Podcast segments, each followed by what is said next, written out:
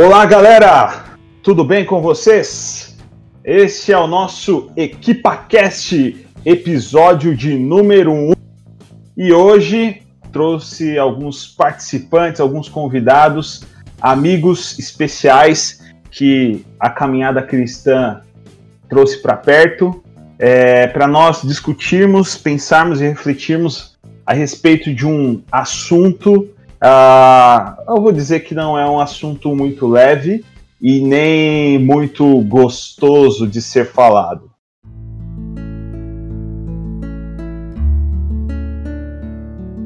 É, hoje nós vamos falar sobre uma realidade que muitos cristãos enfrentam, mas que, de certo sentido, às vezes omitem né, e deixam quieta essa situação. O nosso tema de hoje é Sou cristão, mas luto contra a depressão. Um mal real, muitas vezes mal interpretado.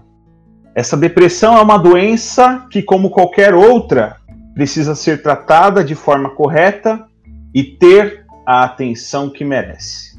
E para nós pensarmos sobre este assunto, eu quero apresentar os nossos convidados. Se apresentem aí. Um por vez, sem brigas. Tudo bem, eu sou Josué, eu trabalho com música, sou formado em música, é, dou aula de canto, tenho uma banda que chama A Trilha e as nossas músicas falam, abordam bastante esse tema, né, das angústias, da depressão e tudo mais. É, que mais?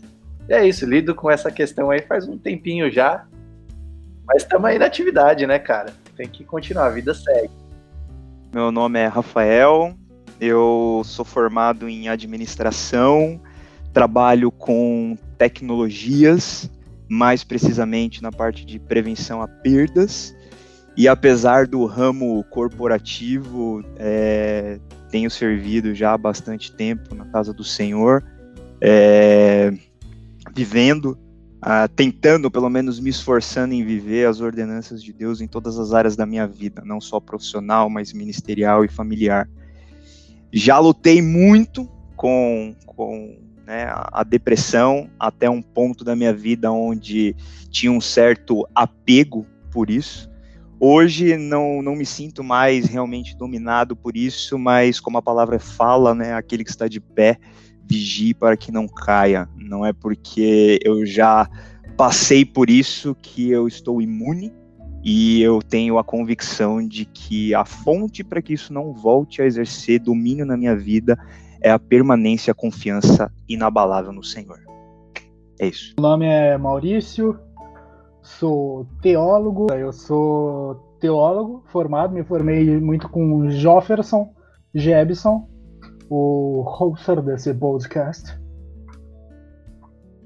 E trabalho numa editora, trabalho com textos. E é isso aí, sou um cara legal, supimpa, meio tristonho, gosto de coisas que deixam as pessoas chorando, mas a vida segue. Muito bem. É...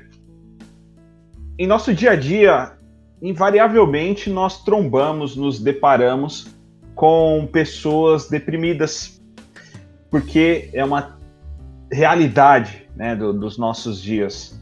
Uh, a depressão é um mal bastante presente na geração, muitos estudos, muitas pesquisas afirmam que é o mal, né, que é a doença uh, dessa nossa geração, dessa nossa era, né, tanto a depressão quanto a, as demais doenças da, da, psicológicas. E esse problema ele atinge diversas pessoas e ele não vai fazer distinção entre classe social, gênero, idade e credo, né, que, que é, é, o ponto aqui em questão do, do nosso bate-papo de hoje. E são indivíduos reais que têm problemas reais que lutam contra pensamentos trágicos, sentimentos de tristezas profundas, isolamento e que em muitos casos até desejos barra tentativas de morte. Uh, mas infelizmente para alguns ainda né, a depressão é vista como frescura. E pensando até no nosso âmbito, na nossa esfera eclesiástica dentro da igreja, muitos irmãos na fé, muitos líderes tratam este assunto, depressão, com, com um certo desdém a quem e, e veem que isso talvez banalizam que é uma fé, que é pecado, que é influência demoníaca, né? E não dão a devida atenção e, e abordagem e acolhimento e bate-papo e conversa com relação à depressão, que é um, uma realidade, né? Até mesmo dentro da igreja. Se o mundo está sofrendo de depressão, se a sociedade está sofrendo com a depressão, a igreja está inserida na sociedade e nada de diferente poderia acontecer que não fosse este mal, este problema, esta doença também fazer parte da vida de alguns cristãos. Pensando nisso, meus amigos, né? Ah, fazendo uma breve análise da nossa sociedade atual, do nosso dia a dia, uh, de tudo isso que nós temos vivido, para vocês, quais seriam as causas que vocês destacariam para nós termos aí números crescentes é, de pessoas deprimidas?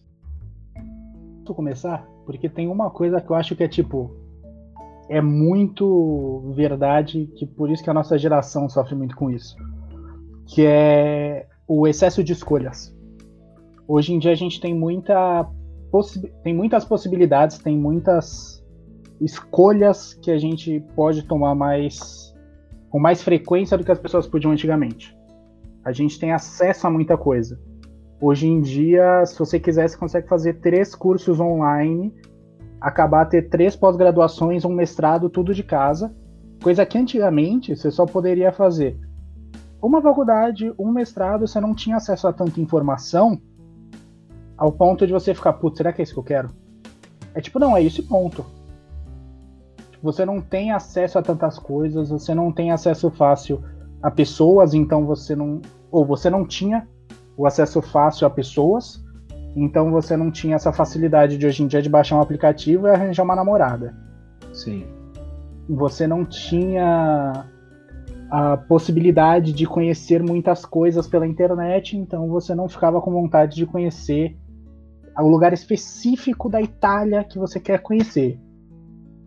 Hoje em dia a gente tem muito disso e gera um, uma angústia muito grande que a gente não vai conseguir fazer tudo que a gente quer no tempo que a gente tem. Então eu acho que isso realmente é um dos grandes motivos para nossa geração, no geral, ter sofrer muito com isso, sofrer muito com ansiedade, com depressão, porque a gente anseia é, muitas coisas, a gente visualiza muitos planos que são impossíveis.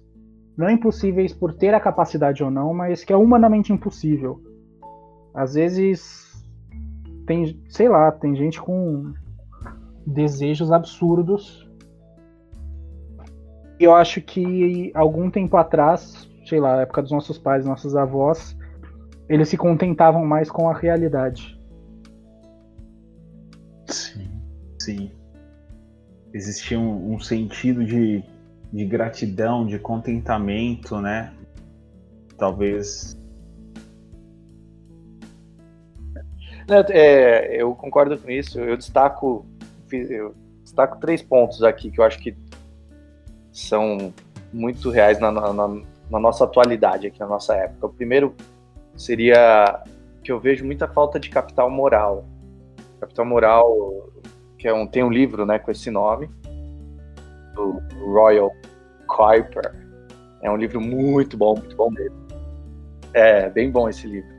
E o lance do que, que, é, o, que, que é o capital moral, resumindo bastante o conceito, né, sendo bem, bem simples aqui, né, mas aí depois vocês conferem lá no livro.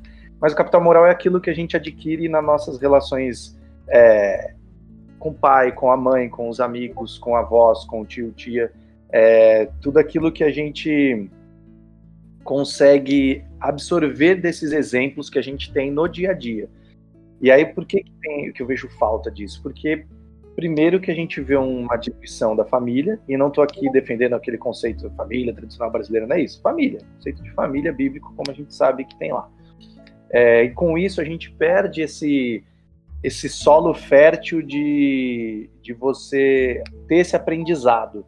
Você acaba perdendo um pouco a oportunidade de observar o seu pai lidando com a sua mãe. Às vezes você cresce num lar é, de famílias separadas, então você não tem um relacionamento de pai e mãe. Às uhum. vezes o relacionamento entre os avós e os pais não é legal. Então você tem uma série de rupturas que, que acaba afetando para que a criança cresça com esse capital moral. E aí ela não tem, não consegue desenvolver relações de confiança, relações de reciprocidade, com as pessoas ao redor dela, na vida, né? Uh, e aí também dentro disso, a gente tem uma super proteção, né? Os nossos pais e avós, como o Maurício mesmo falou, às vezes passaram por situações bem mais difíceis que a nossa, né? Não tiveram tantas escolhas. E aí, por exemplo, meu pai mesmo foi se formar, né? foi fazer o supletivo, ele já tinha um ou dois filhos. Foi terminar a faculdade já tinha dois filhos. Então, não tem esse negócio, ah, o que, que eu gosto de fazer? Não, cara, o que eu, eu tenho que fazer para trazer comida para dentro de casa, não é... É o, que, é o que eu preciso e não o que eu gosto. Exato, exatamente. Então eu vejo que a nossa geração tem falta desse capital moral. E uma outra, uma outra coisa, tem mais dois pontos aqui que eu destaco. Um outro é a falência do projeto da identidade afetiva, que é o lance uhum. que a nossa geração acreditou por muito tempo. Eu acho que hoje vem quebrando um pouco a cara nisso, que é o lance do que eu sou, o que eu sinto. Então, se eu me Sim. sinto ah, uma mulher trans, eu sou isso. Se eu me sinto um homem não binário, sei lá do que, eu sou isso. Se eu me sinto, sei lá o que. Uhum. Só que essa identidade não se sustenta, a gente não consegue manter isso porque a gente não foi criado dessa forma. A gente não foi criado para dar sentido a si mesmo. A gente tem que ter o sentido de fora, o sentido transcendente. E no nosso sim, caso, como sim. cristão, a gente sabe que é Deus. Então, essa falência desse projeto identitário aí na afetividade, para mim gera uma crise profunda na nossa geração. E por último, tem muito a ver com o que o Maurício falou, que essa hiperexposição às mídias sociais, esse excesso de coisa, de informação, de foto, de postagem, gera anseios que não são necessidades, mas a gente trata como necessário. Tipo assim, eu preciso, uhum. que nem o Maurício falou, preciso viajar para tal cidade, conhecer tal lugar, meus amigos fizeram tal coisa, só eu não fiz.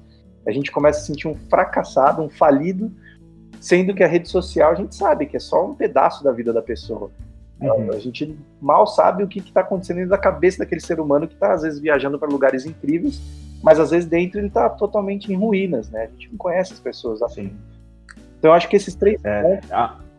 mexem. É, é interessante essa, essa, essa sua, sua última fala, porque aqui nós vemos uma amplitude uh, da pornografia, né? E aí, assim, o que, que eu quero dizer com isso? A pornografia, nessa, nessa nossa realidade, ela transcende, ela vai transcender apenas o consumir conteúdo de pessoas transando, de pessoas fazendo sexo.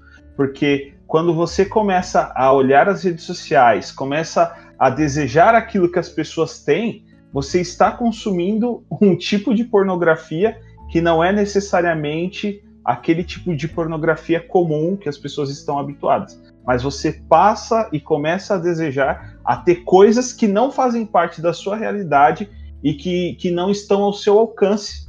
Né? E aí você fica ansioso, você fica esgotado, porque você começa a criar aqueles desejos para ter aquilo, alcançar aquilo e, e por aí vai. Né? Vocês concordam com isso também?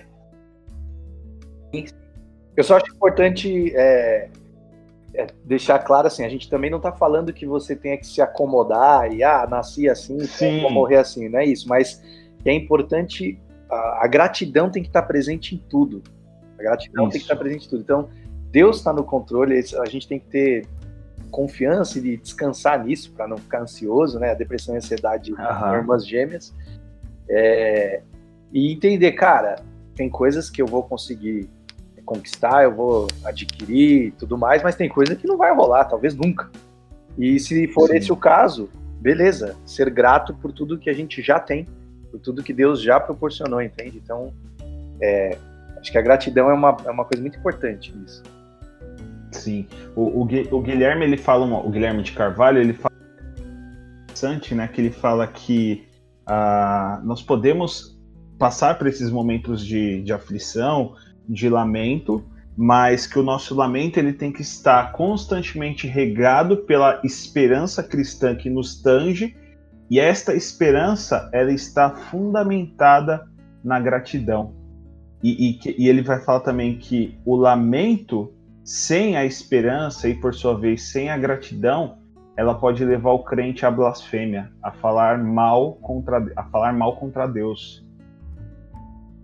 O... Deixa eu falar só um negocinho. Daí deixar o Rafael falar também, coitado, não falou nada ainda. Mas só para amarrar uns negocinhos, uma coisa que o Josué falou e uma coisa que o Jé falou, que eu acho que é interessante a gente pegar. Que o Josué falou uma coisa que é da questão da identidade moral. E que diz eu sou o que eu me sinto, eu sou. Que a gente vai ver isso daí começa mais ou menos. Alguém que estiver ouvindo aí provavelmente souber mais vai, vai me corrigir. Mas provavelmente começa com Foucault. Assim, teoricamente. E, cara, se você for ver, isso daí pega a base pega, isso, pega na base de algumas premissas cristãs, principalmente de identidade. Que se você for retornar mais, tipo, pega Foucault e volta mais para trás, volta a fita.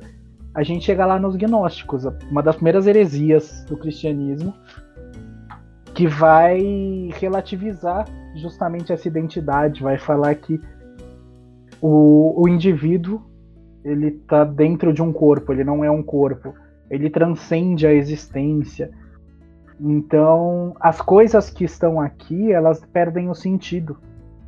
Isso no gnosticismo. Só quando você volta para cá, você volta para Foucault, você volta para o pessoal hoje em dia, é a mesma coisa. Quando você relativa a sua identidade, quando você relativiza, desculpa, sua identidade, tudo ao redor perde o sentido, porque se você não é mais um eu absoluto, então nada mais é. Que certeza que você tem das coisas? qual que é o absoluto moral que você vai dar para alguma coisa, sendo que você mesmo não é um absoluto. Isso também eu entendo que é um motivo de ansiedade muito grande, que desenvolve sim é, casos de depressão, porque, cara, tá mexendo com quem você é.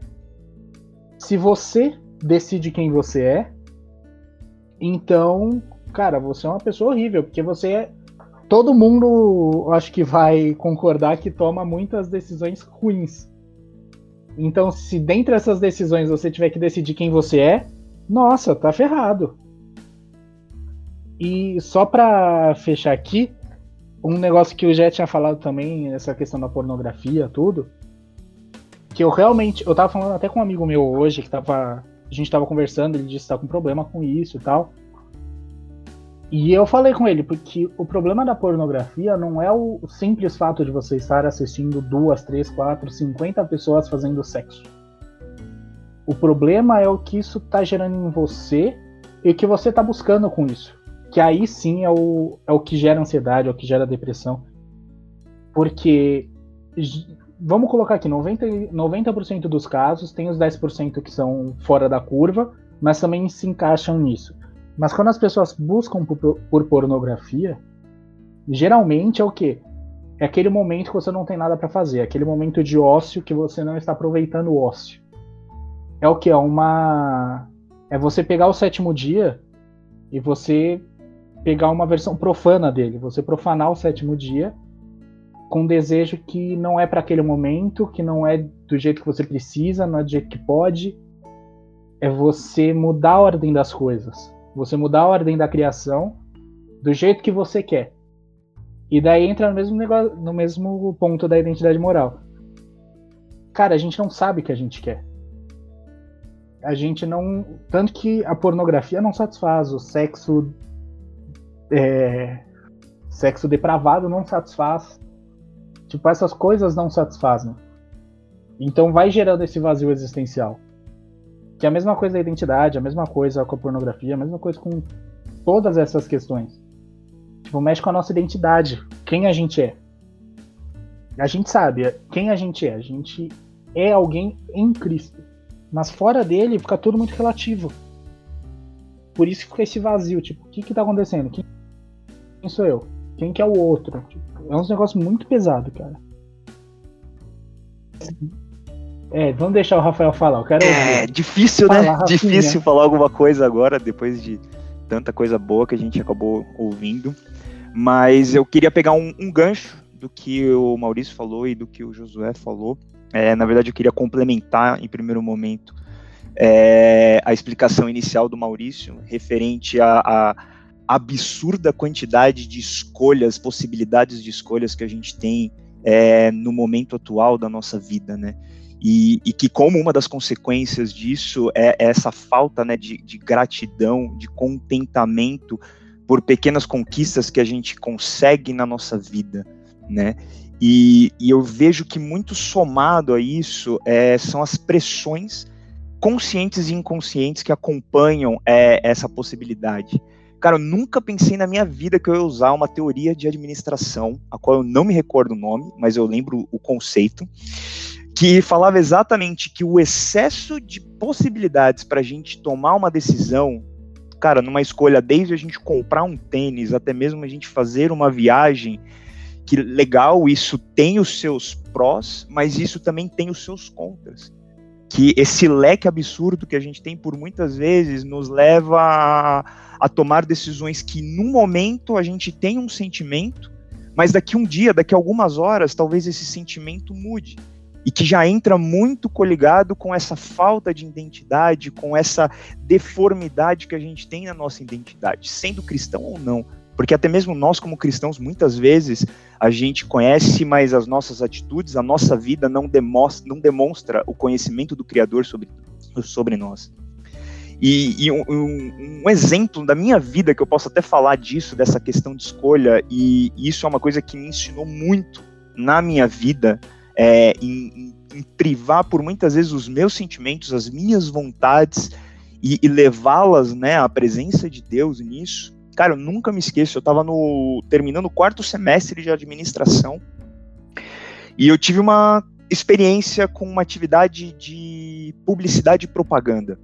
Na época eu ainda trabalhava no exército e eu tive uma oportunidade de fazer um curso que era exatamente uma vida de um, de um jornalista. Cara, eu fiquei apaixonado, cara. Eu fiquei apaixonado. E assim, eu não fazia administração porque era um sonho, porque eu gostava. Eu simplesmente fazia administração porque naquele momento da minha vida era o que eu tinha condições de fazer. Era o que dava para eu fazer. E aí eu nunca me esqueço que no quarto semestre eu falei: não, cara, eu vou largar a administração, não gosto disso, não tenho prazer de vir para aula, vou virar jornalista. Eu tava no, eu tinha sido o ano que eu tinha conhecido Jesus, então eram muitas coisas novas acontecendo. E cara, e eu lembro que um dia numa simples oração sobre essa causa, eu lembro que de uma forma muito clara o Espírito Santo me questionou, mas você sabe se é isso que eu quero? Você sabe se é isso que eu tenho para sua vida? E naquela hora, é, a gente, eu, eu, né, vivi uma divisão de vontade minha, pessoal, exclusiva, e dei ouvidos a uma talvez uma vontade diferente daquele que sabe o que é melhor para minha vida. E aí, obviamente, que depois disso, depois de oração, depois de conversas, depois de busca, eu entendi da parte de Deus de que o que ele tinha para mim era exatamente o que eu estava fazendo. E que por mais que talvez naquele momento da minha vida, aonde eu tinha uma pequena parcela do que eu poderia ver, talvez aquilo não pudesse me trazer o prazer ou a satisfação que futuramente traria. Mas ali a minha confiança e a minha obediência naquilo que Deus falou ao meu respeito fez toda a diferença. E, cara, eu terminei o curso de administração. Sou grato a Deus por ter terminado esse curso, porque foi exatamente esse curso que me abriram todas as minhas portas profissionais nas minhas duas empresas que eu trabalhei depois que eu saí do exército. Cara, eu sou extremamente realizado com o que eu faço. Então, assim, é, é, é, esse, essa, esse leque, essa quantidade absurda que a gente encara no nosso dia a dia de escolhas, ela sim, ela pode trazer muitos ganhos, mas ela pode trazer também muitos prejuízos. E aí por isso que a, a vida com Deus é essencial. O conhecimento da identidade que nós temos em Cristo é essencial para que nesses momentos de maiores dúvidas, porque nem sempre a gente vai estar tá dividido em escolher do certo ou errado, às vezes a gente vai estar tá dividido em escolher do bom e do melhor, do ótimo para o perfeito. Né? Então é, eu enxergo muito esse contexto das pressões que vêm ao nosso dia a dia por conta dessa quantidade de, de, de escolhas que nós temos, principalmente nos aspectos profissionais e as situações afetivas da nossa vida. É, e aí eu acho que começo a entrar um pouco no gancho do que o Josué falou, que é a respeito das mídias sociais, que novamente é algo que nos traz muitos benefícios muitos benefícios, nos traz muitas oportunidades, enriquece conhecimento, nos facilita na comunicação, mas ao mesmo tempo nos apresenta um, um, um, um cenário de vida alheia que muitas vezes é incompatível tanto com a nossa realidade com a própria realidade daquele que a está exibindo, né? Como acho que um dos exemplos ditos, a gente vê o momento feliz da pessoa, a gente compartilha o momento da alegria da pessoa, mas a gente não sabe como são as outras 23 horas do dia, do ano daquela pessoa. E aí a gente cria um, um falso conceito de que é, a famosa grama do vizinho, ela é melhor, ela é maior, ela é mais agradável do que a nossa. Às vezes a gente está até na mesma situação, às vezes é um mesmo emprego, às vezes é um mesmo cargo, é, falando ministerialmente, às vezes a gente está atuando na mesmo, no mesmo ministério, às vezes são, não sei, dois pastores, dois líderes, dois é, músicos, não sei, às vezes são situações até semelhantes, mas essa influência digital por muitas vezes traz esse conceito de que, poxa, será que o de lado de lá é melhor do que o meu? E aí a gente entra num nível de insatisfação, um nível de falta de agradecimento que muitas vezes nasce de uma forma inconsciente. E a verdade é que isso, quando vai ganhando forma, se vai ganhando forma, se vai ganhando força na nossa vida, cara, daqui a pouco a gente está completamente dominado. Eu tenho, não sei a experiência dos meus outros irmãos, mas eu hoje eu tenho consciência na minha vida que talvez se eu tivesse levantado a minha mão mais cedo, talvez eu não teria passado pelas coisas que eu passei. E fruto e para uma parcela disso é assim, é, é um pouco de negação disso, é um pouco de confusão de tanta coisa sendo absorvida ao mesmo tempo.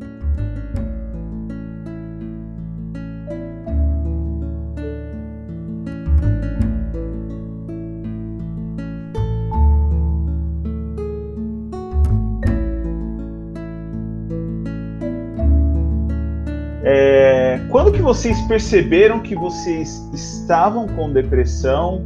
É, e como que cada um de vocês reagiu diante desse cenário, diante desta realidade?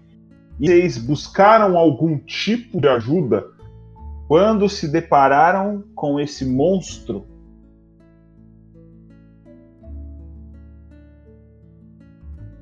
Eu sempre tive Sempre fui uma criança muito reclusa. Sempre fui muito quieto, muito na minha. Porque eu era uma criança muito porpeta, muito gordinha, o nerd que gosta de assuntos que ninguém mais gosta. Então eu acabava por ficar muito isolado mesmo. E no fundo, eu gostava. Tipo, eu não gostava de muita gente querendo vir falar comigo quando eu tava lendo. Tipo, eu pegava minha revistinha pro canto, eu queria ficar sozinho. Eu queria, na hora do recreio, se o, sei lá, o pôr do sol tava bonito, eu queria ficar sozinho. Então eu lembro que eu sempre tive muito disso daí. Mas para mim, eu acho que começou a desencadear mesmo foi em 2010 que um amigo nosso hum, é, faleceu e eu lembro que naquela época eu já tava com. tava tendo algumas brigas em casa. Então eu comecei a ficar meio tipo, caraca. Eu acho que foi a primeira vez que eu questionei a minha fé. Não eram problemas muito grandes, mas para um adolescente, tipo, foi muito pesado. Então eu realmente fiquei, cara, por que que Deus permite isso? Por que, que Deus permite essas situações? E isso já foi desencadeando aquela coisa de cutucar a ferida, sabe? Quando você cutuca muito a ferida, por mais que ela já esteja se curando, ela acaba abrindo de novo. Essa mania de não deixar os problemas passarem mesmo. Daí, quando eu entrei na faculdade, isso 2014, é, aquela pressão de estar na faculdade, muita coisa para fazer. Eu gosto da vida acadêmica, então eu estudava muito de ficar a tarde toda na, na biblioteca, de isolado.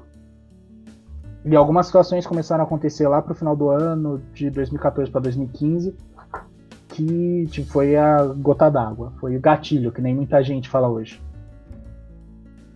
E isso daí começou a me deixar meio, tipo, cara, alguma coisa tá acontecendo que não é normal. Tipo, de eu querer me isolar de tudo e de todo mundo, de não querer ler, e para quem me conhece sabe que isso é muito ruim. Tipo, eu gosto de ler, é uma coisa que eu faço por gosto mesmo.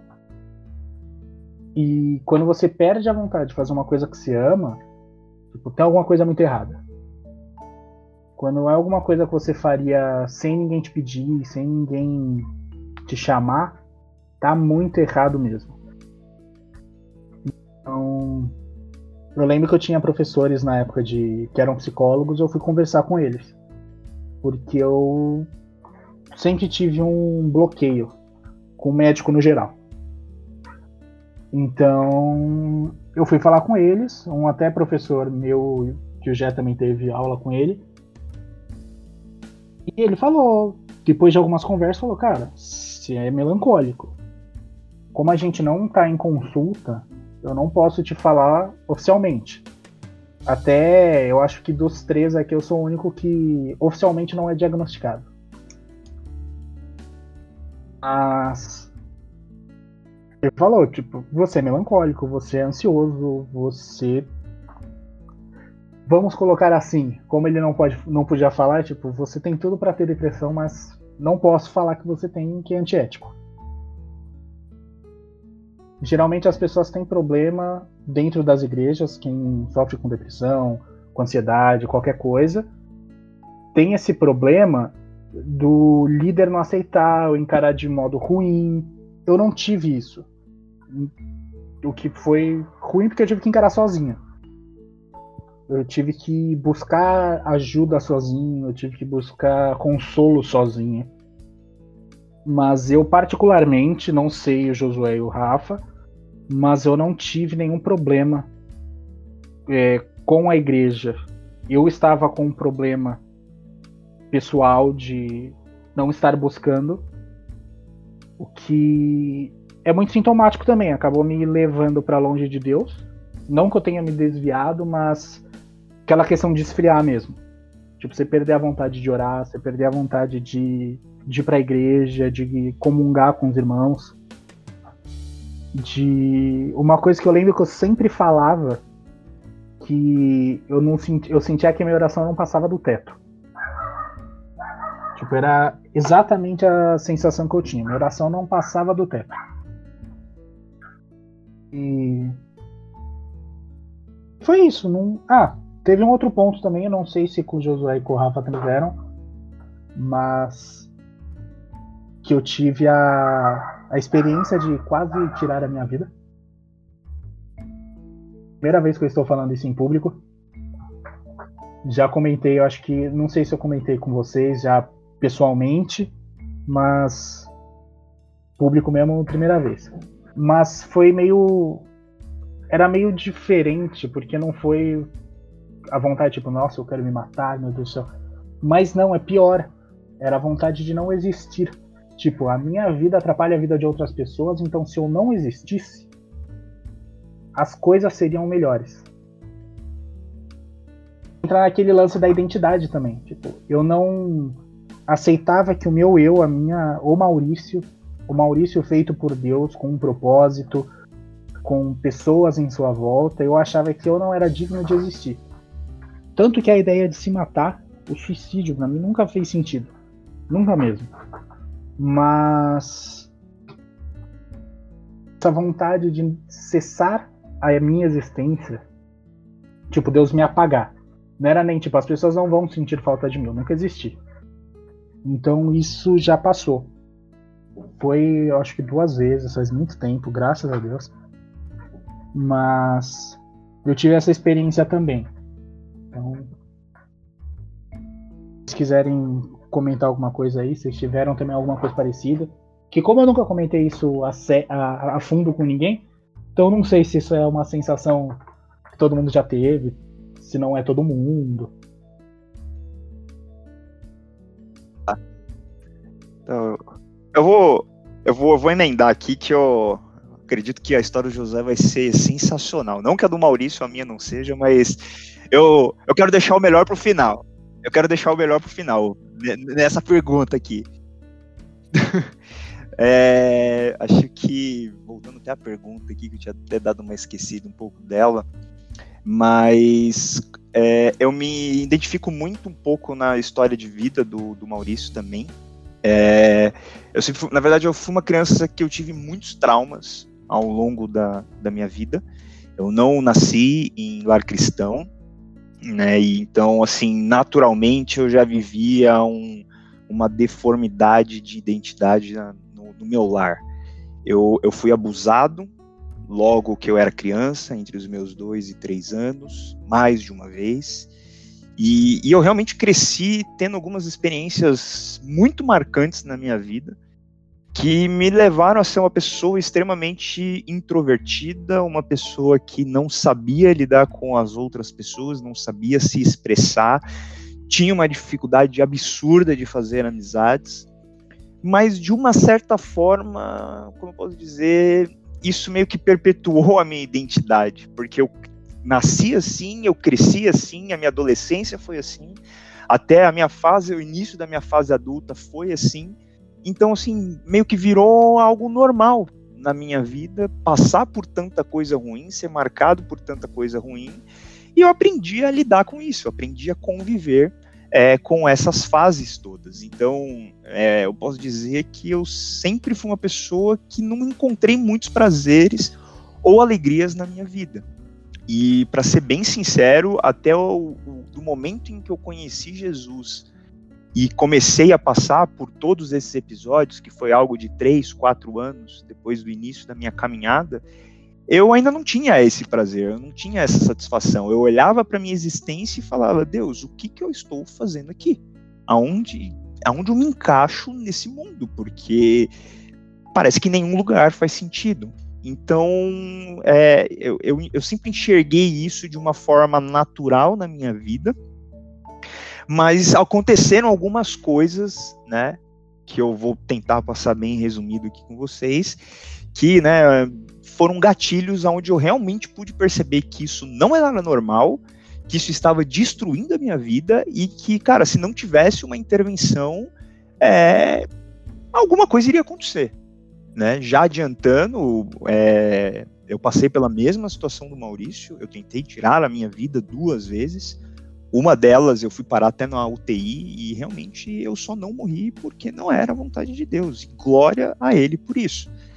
E voltando né, ao, ao início disso tudo, mas meus anos de 2014 para 2015 até 2016 foram anos muito difíceis em todas as áreas da vida de um ser humano, relacionamentos, família, financeiro, profissional, é, eram muitas coisas assim dentro da nossa humanidade ruins acontecendo e assim, essas coisas pareciam que, sabe, um, dando aquelas martelada, te destruturando aos poucos, aos poucos e batalhando ali para continuar a caminhar.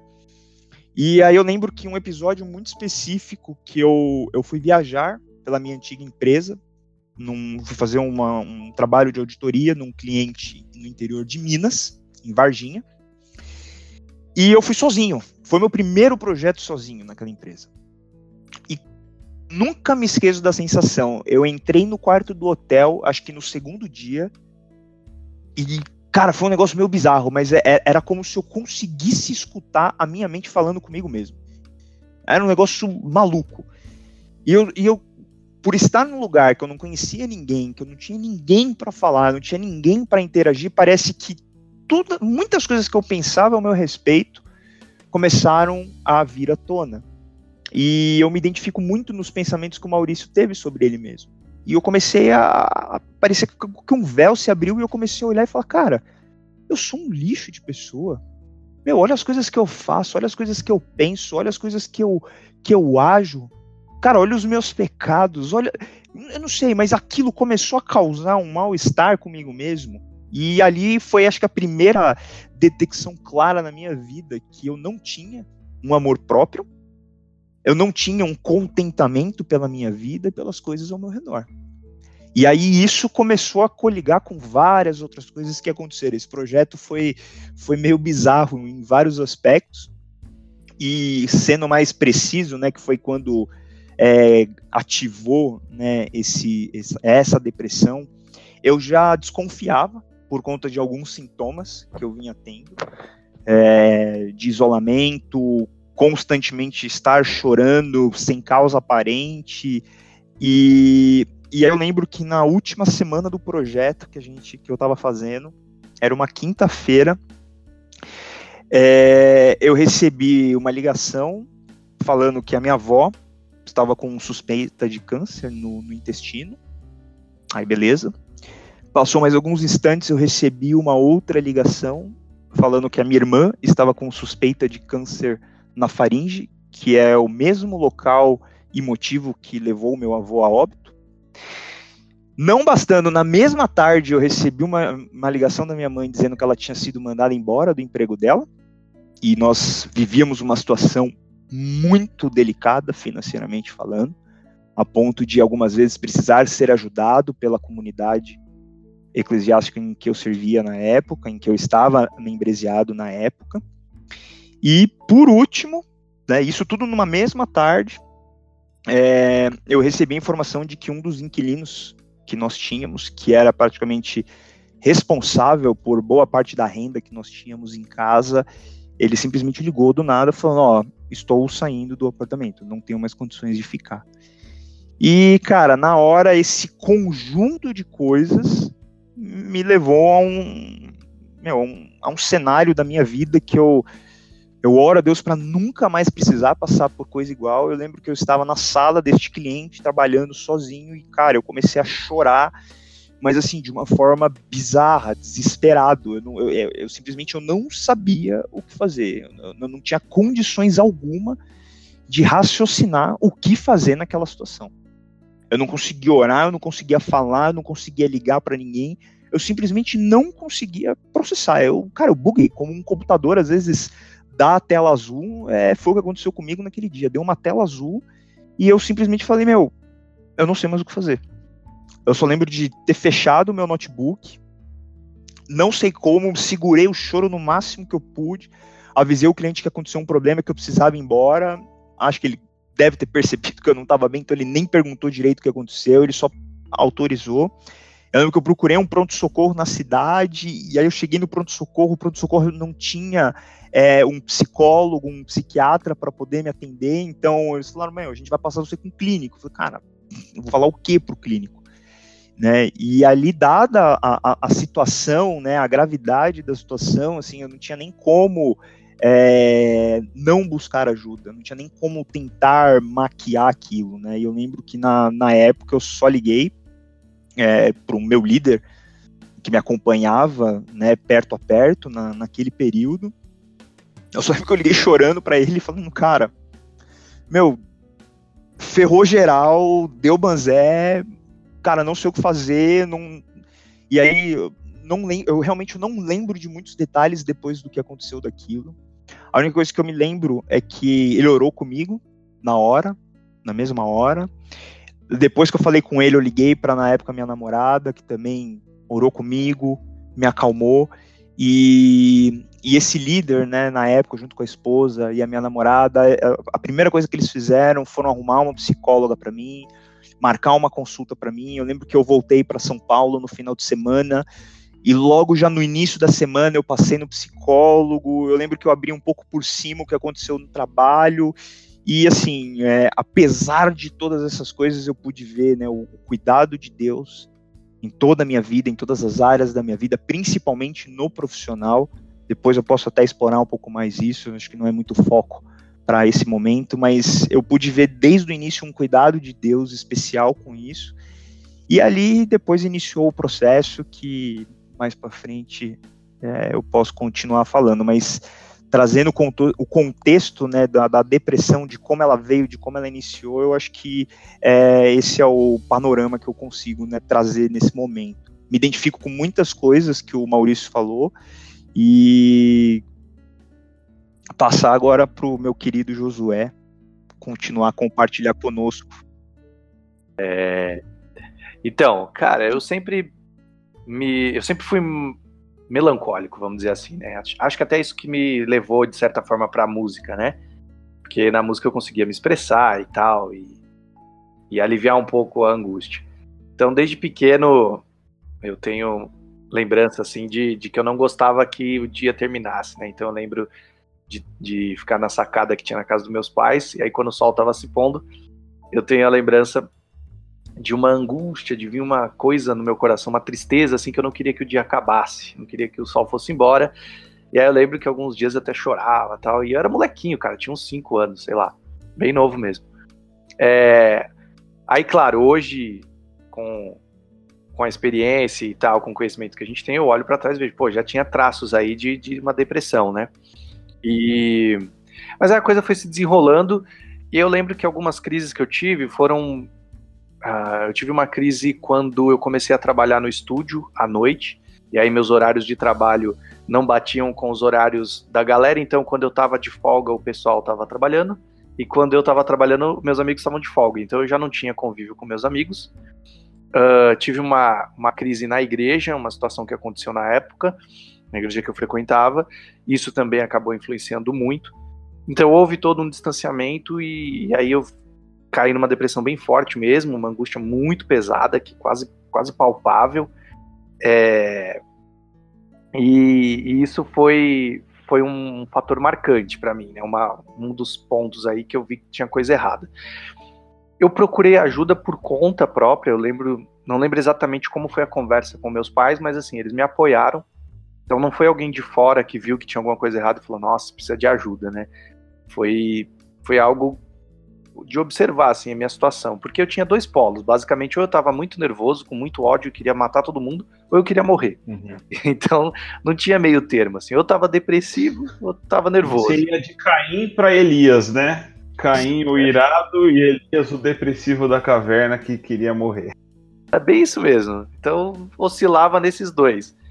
E aí, cara, fui atrás de ajuda. Houveram outros episódios uh, depois, né? Porque eu também não consegui manter uma frequência na, na, na psicóloga na época.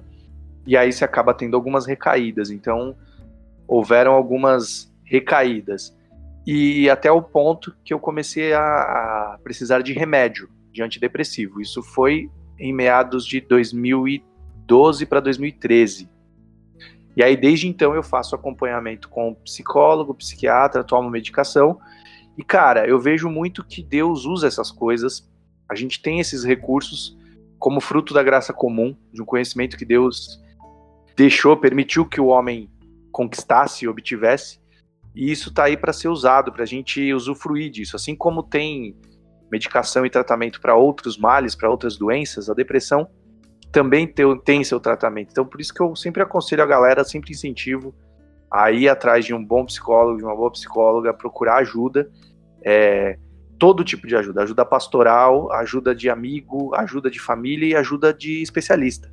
Toda ajuda nesse momento é bem-vinda para a gente não chegar nesse ponto de querer tirar a própria vida, de tentar tirar a própria vida, que é comum aqui a nós três aqui, né?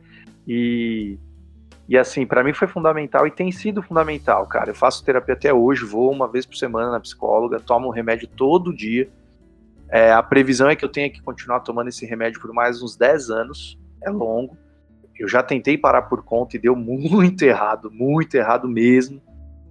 É, então tem que fazer o tratamento certinho, cara. Tem, tem que seguir, tem que se cuidar, sabe?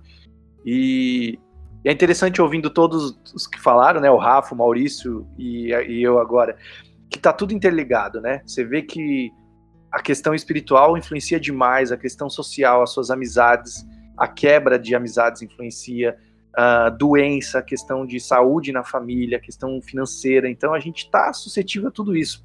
Às vezes a pessoa que está ouvindo o podcast pode não ter ainda tido um episódio de depressão, mas de repente uma circunstância acaba trazendo essa depressão. Então a gente, cara, eventualmente vai acabar tendo que lidar com algum grau de depressão e não é o fim do mundo, né? Acho que essa é a grande mensagem no final das contas. Tem esperança, não é o fim do mundo. Depressão, você vê, tem três caras aqui falando que passaram por experiências das mais diversas e, e tristes, né? Difíceis pra caramba, traumas e tudo mais.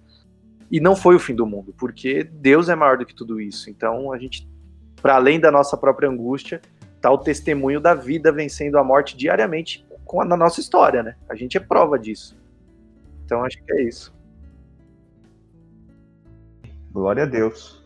E, e até porque, né, é, seria em, em, certo nível até desonesto a gente tentar é, definir a depressão como um, um, um, único, uma única, único agente, uma única enfermidade, né?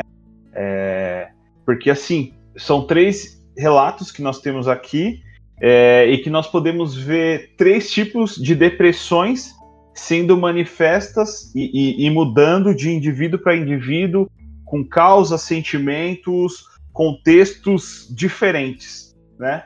É, via de regra, a depressão lá é sofrimento, sim, né? Uh, e, e, o que nos deixa felizes nisso tudo é saber que Deus ele olha e ele cuida do sofrimento do ser humano, né? Isso é, é fantástico e é, é, é uma esperança, né? Que tange e que, que rege a vida daquele que passa por esse momento de adversidade no, no, nesse nosso contexto cristão da, da coisa, né? É, mas pegando aí tudo, tudo isso, todas essas falas, a gente vê é, pontos diferentes de como vocês lidaram com as situações é, e de como que vocês conduziram isso dentro da igreja, dentro da, da participação de vocês nas comunidades que vocês é, eram membros. É, pensando nisso e vendo aí um monte de coisa que a gente vê de líderes, pastores falando a respeito desse assunto, como que vocês entendem e pensam que deveria ser a forma correta desses pastores e líderes abordarem e conduzirem o assunto depressão é, dentro de suas comunidades e principalmente com indivíduos depressivos? Beleza. É, acho que, ao meu ver, o, o, o princípio de tudo é quebrar, des, em, abre aspas, desmistificar que o crente não pode ser acometido por essa doença. É, um dos princípios de qualquer cura na, na, vida emocional de uma pessoa é a aceitação de alguns fatos. E toda vez que a gente caminha em negação, não, não tem como a gente a, a abrir, expor algumas feridas. Então, paralelamente a isso, eu falo que enquanto as igrejas, é, a liderança né, das igrejas enxergarem que esses temas são temas polêmicos, é, inaceitáveis na vida de um cristão, eu não consigo ver a gente caminhando para um, uma melhora disso. É, até porque o que eu vejo hoje de que são quatro anos depois do, das minhas experiências, assim, é, afloradas, vamos dizer assim, eu vejo que parece que tem uma entonação maior para falar do assunto. É, eu vejo muitas campanhas, muito caminhar em conjunto em relação a Setembro Amarelo e coisas do tipo. Hoje parece que eu começo a escutar um barulho um pouco maior sobre esses temas mas eu realmente ainda não vejo a seriedade que tem que ser tomada. Porque eu vejo muito é, sendo pregado no sentido de que, cara, se você tem depressão, mas você tem Cristo, alguma coisa está errada. Então, a gente tem que quebrar isso porque isso é uma mentira, isso é uma falácia, e isso, por incrível que pareça, traz uma pressão que não é para trazer na vida do irmão ou da irmã que está lutando contra a depressão. Porque aí ela cria uma verdade que está camuflada sobre uma mentira, de que se ela está em Cristo, ela não pode ter esse tipo de doença, ela não pode ser paralisada por isso. E não é uma verdade. Então, a igreja ela precisa ser melhor equipada no sentido de primeiro aceitar de que isso é algo que pode acontecer, como por exemplo nós três aqui que compartilhamos um pouco das nossas vidas, eh, podemos dizer que nós talvez tenhamos um histórico que prepondera uma depressão, dependendo com alguns acontecimentos da vida. Mas cara, eu conheço pessoas que assim talvez não tenham motivos aparentes, mas que têm depressão, passaram por depressão. Então, assim, não, não, tem, não tem muito uma fórmula de bolo para a gente identificar uma pessoa mais passível ou não de ter uma depressão. Podem ser uma pessoa extremamente normal que, num determinado episódio da vida dela, ela pode entrar nisso. Então, a igreja, no primeiro passo, é quebrar essa mentira. E, e como que ela pode quebrar isso? Aceitando a, o que a própria palavra fala sobre esses exemplos. A gente tem Elias, que é um, um dos casos, acho que talvez mais explorados, né, sobre esse tema, que era, talvez foi um dos maiores profetas do Antigo Testamento, o cara que fez coisas extraordinárias dias antes de fugir para a caverna, dias antes de se isolar. Então, assim, era como se um dia o cara tivesse lá no cheio, no Shumanaia, e no outro dia o cara tava com medo. Então, assim, é, é, é, é, o típico cenário de pessoas que a gente vai julgar dentro da nossa humanidade, e é o tipo de pessoa que talvez nunca vai passar por isso. E logo no dia seguinte estava passando. A gente tem Jeremias, que era um cara que, meu, vivia angustiado por causa do pecado do povo. A gente tem Davi, que sofreu absurdo pelas pressões, pelas perseguições de Saul sobre a vida dele. Então, cara, a nossa base, a nossa direção nos fala que sim, homens e mulheres de Deus homens e mulheres que têm a revelação de quem é Cristo na vida delas, de que caminha com o nosso Criador, podem ser acometidas por isso. E aí, isso emendar no terceiro passo, que é, é a gente começar realmente a se preparar. A gente, como igreja, como corpo de Cristo, realmente começar a se equipar para isso, porque, gente, goste ou não, é a doença do século. É a doença do século. A gente tem muitas outras doenças, físicas, outras mentais, mas estudos, isso é científico, estudos apontam que as maiores doenças hoje, sem ser é, viral, nessa linha, é, são as doenças mentais e que a, o grande desdobramento delas é crises de ansiedade, depressão, que são quase como irmãs, elas quase sempre caminham juntas, e que muitas vezes, quando não devidamente tratadas, levam as pessoas a cometerem suicídio. Então, assim, é, é, um tema que, desculpa, não é, não é bobeira, não é frescura, e as igrejas elas precisam ter seriedade com isso.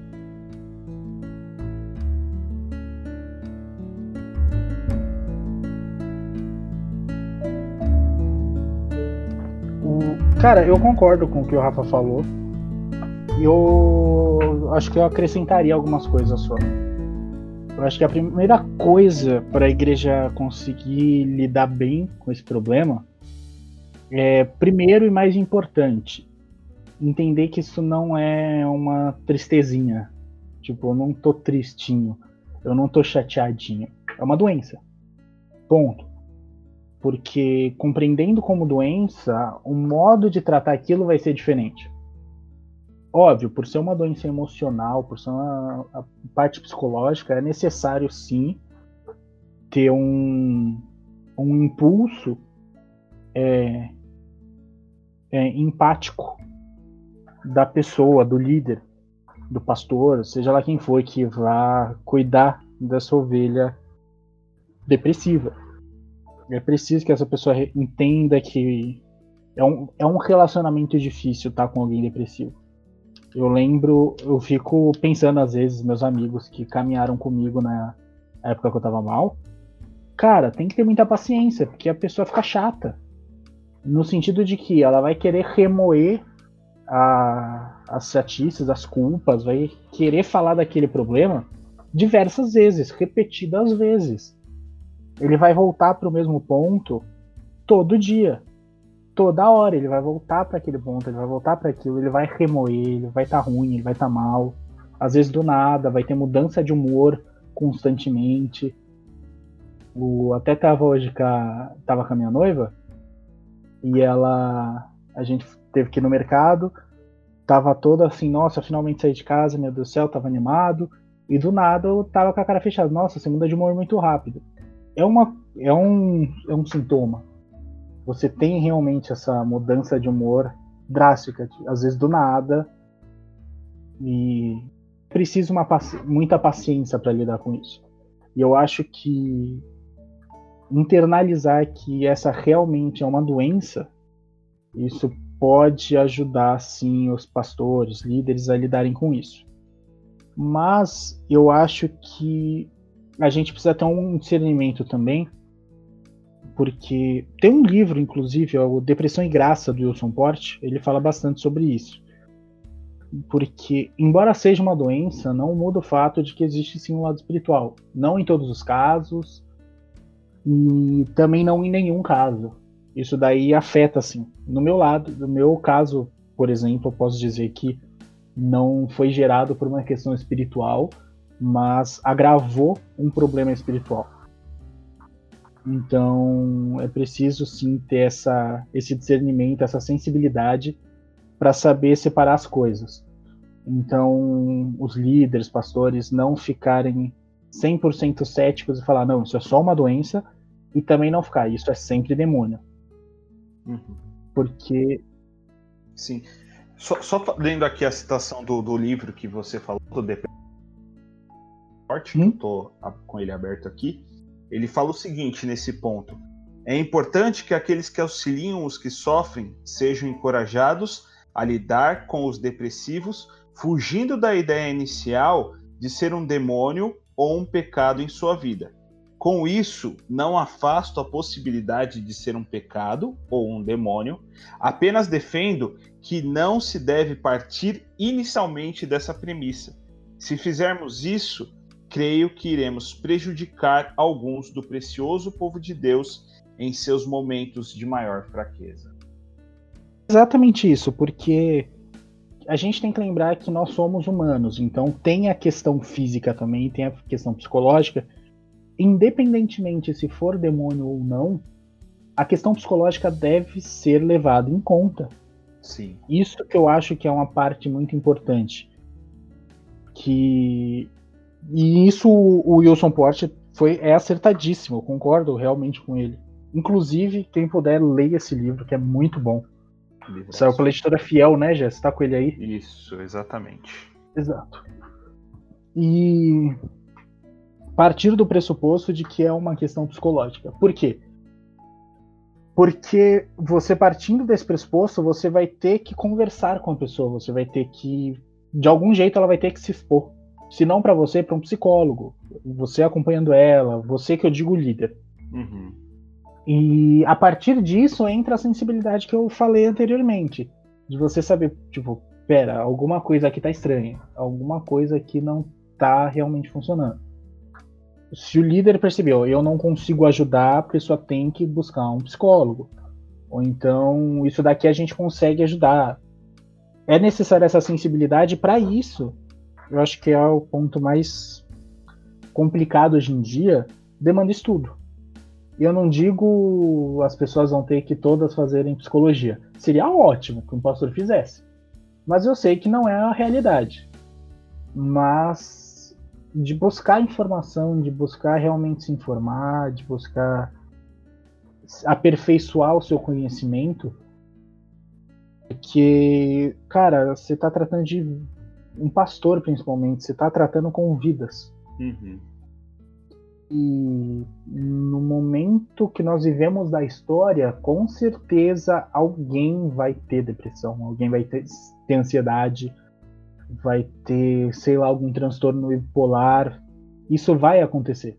Isso vai ser uma realidade do mesmo jeito que, sei lá, é uma realidade que daqui a alguns anos vai ser normal ver um travesti na igreja. Tipo, coisas desse tipo. São dilemas da nossa época que vão acontecer. Não há como fugir. Então é necessário que a gente se prepare para isso. É necessário que a gente se prepare para essas situações. E pegando o versículo de, de Pedro mesmo e trazendo para o nosso contexto, embora não seja isso que ele falou, mas é bom a gente estar pronto para dar resposta. Para dar a resposta da nossa esperança, para dar a resposta do o que fazer com a lição. Então, a gente tem que estar preparado. É o papel do líder, é o papel do pastor, ter esse preparo de realmente saber guiar as ovelhas. E quando não souber, ter a humildade de falar, cara, eu não consigo te ajudar, mas eu vou buscar quem pode. Eu vou atrás de uma resposta para você. E Amém. eu acho que é isso, mas o que eu queria levantar é mais um complemento ao que o Rafa falou mesmo. Maravilha, concordo com tudo que foi falado. É, o papel de uma liderança cristã eclesiástica é fundamental para lidar com esses casos e com essas pessoas, ter sabedoria, sensibilidade, paciência, porque realmente é, são vários altos e baixos, uh, discernimento, pedir mesmo para Deus dar discernimento para cada caso, né? Porque cada caso é, é um caso. A gente compartilhou aqui, como já foi falado, nós três aqui com esse histórico de depressão, mas cada um com alguma coisa específica, né? Com alguma diferença. Então, tem coisas que não dá para generalizar e ah, todo depressivo tem determinado tipo de comportamento. Não dá para cravar, né? Cada pessoa tem uma forma muito única. E assim, é, uma coisa que eu acho é importante frisar é que o aconselhamento bíblico cristão, ele não é, necessariamente elimina a necessidade de terapia e vice-versa, né? As coisas podem ser muito bem complementares, né? A gente pode muito bem ter um, um acompanhamento uhum. psicológico, um discipulado, é, entende? As coisas podem caminhar juntas. E isso é muito bom, na verdade, eu acho que esse é o cenário ideal, né? Então, a liderança cristã saber quais são os seus limites ao lidar com esse tipo de situação e quando se deparar com esse limite, saber para onde direcionar essa pessoa. Então, ah, é que nem o Maurício falou, beleza, eu não consigo mais ir daqui em diante, não é minha área, não é meu campo, mas eu conheço alguém que pode caminhar contigo daqui em diante. E continua lá, alimentando espiritualmente uhum. essa pessoa, discipulando, andando junto, muitas vezes na depressão, cara, o que vale mais do que qualquer conhecimento é ter alguém ali do seu lado. Sendo bem sincero, assim. É muito mais legal você ter alguém, cara, que vai te ouvir, que vai orar com você, chorar junto, e às vezes vai, cara, simplesmente ficar jogando conversa fora, mas sabe, tem alguém ali, aquele lance de não estou sozinho com esse negócio em mim aqui, eu não fui abandonado. Então, se o líder cristão tiver essa sensibilidade de estar tá lá, de ser presente, cara, já vai fazer um bem gigantesco. Sério mesmo, assim, às vezes as pessoas acham que, nossa, lidar com o depressivo é mal complicado e tal. Claro, tem, tem coisas muito difíceis mesmo, mas já ajuda muito estar presente. Falo por experiência e acho que a galera que está aqui deve ficar, acho que concorda comigo, né? De você saber que tem alguém ali que você pode contar, você não tá sozinho na escuridão, putz, é muito bom, mano, dá um alívio gigante. Eu acho que é isso. Muito bom. Caminhando aqui para o final, uma última pergunta: como vocês superaram, lidaram ou lidam com a depressão atualmente? Ó, eu entendo que no meu caso a depressão é um seria tipo, deixa eu pensar, que nem uma miopia. Isso eu, isso eu entendo. Eu vou ter o resto da vida. É, sei. o cegueta, o Mr. Magoo.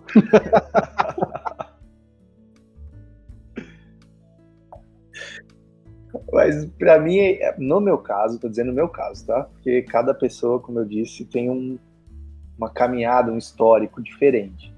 Então, no meu caso, eu vejo, eu entendi, assim como Paulo uhum. fala lá do espinho na carne, no meu caso, eu vejo que a depressão é uma parada que eu vou lidar uhum. do resto da vida. É uma coisa que está comigo e é uma coisa que Deus usa, cara, para quebrar minha prepotência, para me mostrar a fragilidade, para acabar com o meu orgulho. Eu falo que se eu não tivesse a depressão, eu acho que eu seria um cara arrogante, sabe? Eu seria um cara muito autossuficiente. Porque é uma característica minha, é um lance da queda em mim, essa parada de eu dou conta da vida, eu dou conta de tudo. E a depressão, ela sempre me lembra que não. A depressão, ela sempre surge em momentos que ela não poderia surgir, sabe? Que eu tinha que dar conta. E de repente eu travo. E aí, cara, eu lembro que é só por Deus, mano. Não tem essa. É só por Deus. Eu só consigo fazer o que eu faço por Deus. Não tem como. Então, a, no meu caso, a depressão é, é esse, é esse grito. É como o C.S. Lewis fala, né? O megafone, né? O sofrimento é o megafone de Deus, né? Gritando pro homem. Muito bom. E ele não é o super-homem, ele não dá conta, né? Então, para mim é isso. E aí eu faço os acompanhamentos, como eu falei anteriormente, faço o tratamento e e lido, cara. Lido com isso. Todo mundo que tá ao meu redor sabe. Eu canto isso nas minhas músicas, o Maurício está até comentando aqui. Eu canto isso, escrevo sobre isso, acho importante falar disso, porque tem muita gente passando e às vezes nem sabe o que é. E por isso que eu faço questão de lidar e de uma forma sem ser pesada, sabe, cara? É como qualquer outra dificuldade. Essa é a minha, essa é a nossa compartilhada aqui.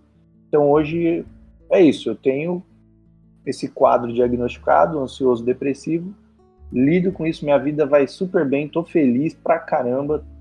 É, não é demagogia, quem vocês são meus amigos, Sim. vocês sabem, a vida tá indo bem, graças a Deus. Não é porque tá tudo perfeito, mas, cara, porque a gente tá em Cristo Amém. e vamos em frente. A gente vai é orar isso. por cura. Se a cura não vier, a gente vai tomar os remédios. E a gente precisa entender que Deus não Sim. cura todas as doenças. Em sua soberania, ele tem os seus propósitos e ele não vai curar todas as doenças. Mas nós nos agarramos a ele e a esperança de uma vida eterna e assim como você canta em uma das suas letras, saber que um dia todas essas mazelas passarão e que nós estaremos com uma plena saúde o... eterna. Cara, no meu né? caso, isso daí eu, eu cheguei a conversar uma vez com, com o Josué, não sei se ele lembra, que foi muito de eu me conhecer. O saber quem eu sou em Deus, saber quem, quem é o Maurício, quais são as minhas dificuldades, quais são as minhas qualidades. Então, eu me conhecendo, eu sabendo que eu tenho dificuldade, o que, o que me derruba, o que me levanta, isso me ajuda a evitar é, essas crises. Óbvio, eu não consigo evitar tudo, não dá, isso é impossível. Deus não me deu essa força, não creio que Ele dará isso um dia. Se der, eu agradeço muito. Se não der, a gente ainda está aqui. Mas de realmente saber e me afastar daquilo que que me afasta de Deus, querendo ou não.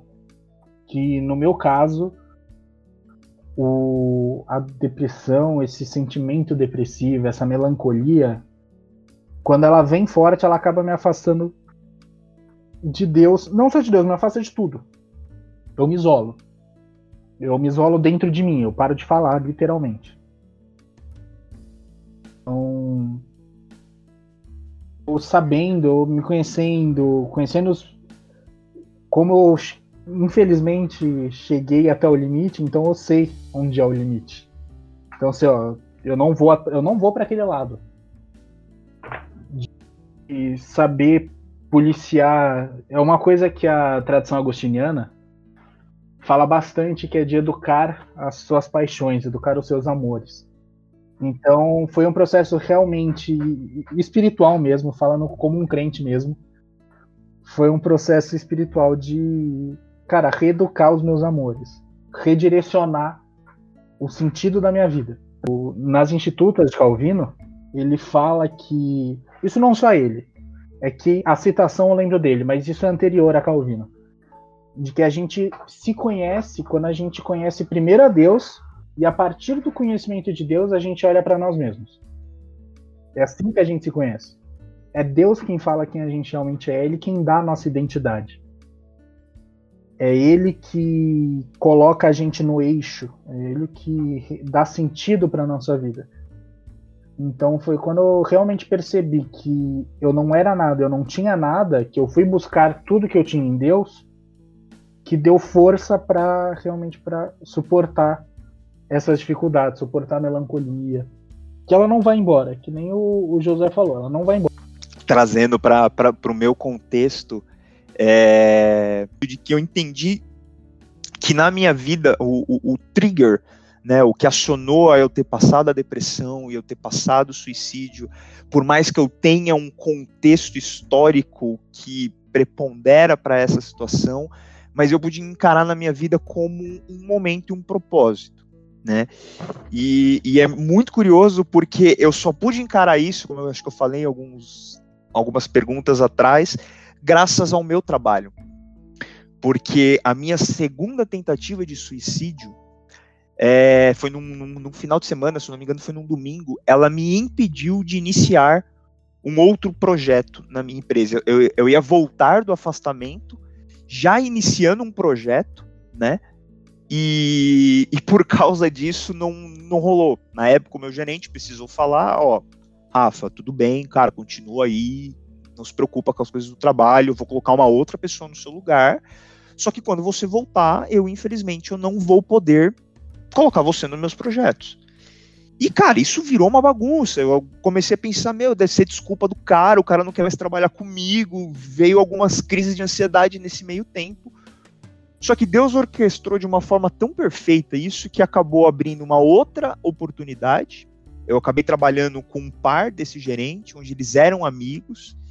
E o trabalho que eu fiz, cara, causou um, um efeito tão positivo, mas tão positivo para minha empresa na época, que aquele cliente me convidou para ser o responsável de campo no ano seguinte. E eu nunca vou me esquecer do dia que eu estava, cara, estava descendo as escadas do metrô Pinheiros pensando nisso, porque foi no dia que eu tive esse feedback. E na hora que eu, que, como se as peças juntassem, eu pude entender uma pintura maior daquilo que Deus estava fazendo na minha vida. E ali foi onde eu tive a primeira concepção real de que todas as coisas que tinham acontecido não foram ao acaso, Deus tinha um propósito. E isso foi o que me ajudou a encarar aquelas situações as quais, as quais eu estava vivendo com outra perspectiva. E, e assim, todos os episódios que iniciaram essa crise na minha vida, eles não passaram para eu sair da depressão, para eu sair das minhas crises. É, eu lembro que quando eu, assim, entre aspas, comecei a superar é, é, essa essa doença em mim, nenhuma das coisas tinham mudado, pelo contrário. Tinham coisas que tinham piorado, tinham coisas que estavam ainda mais distantes do meu controle. Mas a, a, a certeza de que era Deus quem estava comigo naquele momento me permitiu realmente começar a caminhar olhando para todas aquelas coisas que me amazelaram no passado com uma outra perspectiva. E, e algo que eu, pelo menos, pude desfrutar nesse momento é que existe uma intimidade com Deus que a gente só consegue experimentar em momentos de extrema fraqueza, em momentos de extrema angústia e tristezas profundas, né?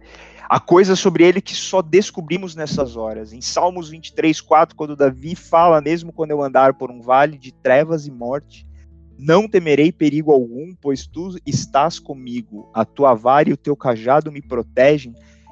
Em outras palavras, é, Davi ele não está dizendo que o Senhor nos livra dos nossos inimigos ou nos livra do vale da sombra da morte, mas que ele está neste lugar conosco, num lugar de morte, num lugar de trevas, num lugar onde há o mal, ele permanece conosco.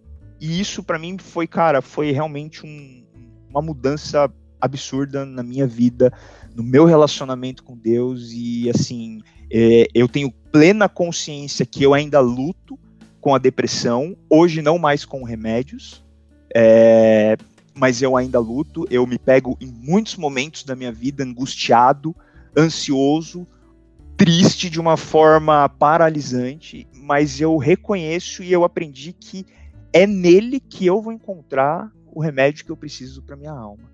E, novamente, não descarto em hipótese alguma o uso de, de medicações. Eu usei, eu precisei usar, mas eu entendi que do momento em que eu entendi o propósito de Deus na minha vida sobre esse contexto, eu não queria encontrar uma cura num remédio, mas eu iria encontrar uma cura num relacionamento constante e diário com Ele.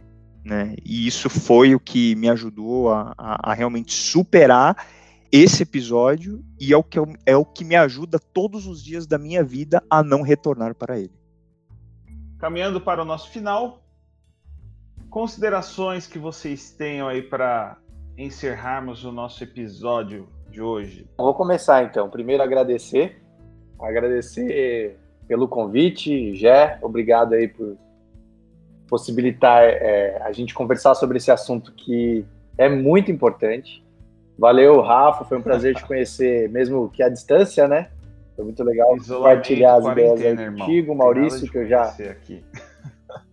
Quarentena total. Maurício também, brother de outras lives, muito legal. É, e o Gé, óbvio. Valeu. Uh, também quero indicar, fazer um merchan aqui, indicar um livro, que é o A Depressão de Spurgeon, livro é, é muito bom, cara. Esse livro, nossa, esse livro falou muito. Deus usou muito esse livro para falar comigo. Um baita livro. E também fazer um merchan da minha banda, quem não conhece a trilha, tem nas redes sociais, nas plataformas, são lá, a gente fala bastante sobre, sobre essa temática da depressão, Sim. mas sempre num viés da esperança, mostrando que a gente pode, sintetizando basicamente muita coisa do que a gente falou aqui, né? Que a gente pode continuar a caminhada é, e seguir esperançosamente. E é isso, galera. Deus abençoe vocês. Estou à disposição para conversar caso queiram. É, e vamos junto na graça de Deus. Nas redes sociais, estamos aí, né? Arroba Josué Camargo. Isso aí, bora trocar umas ideias e caminhar na graça de Deus, que é essa graça que mantém a gente, independentemente de depressão ou não, todo mundo depende da graça de Deus. Isso é, é o fundamento de tudo. Deus abençoe aí, valeu. Então, primeiramente, eu queria agradecer o convite do Jefferson por, por estar aqui compartilhando um pouquinho dessa é, história de vida, do, do, dos dilemas, das batalhas que foram, né, o momento de depressão e suicídio na minha vida.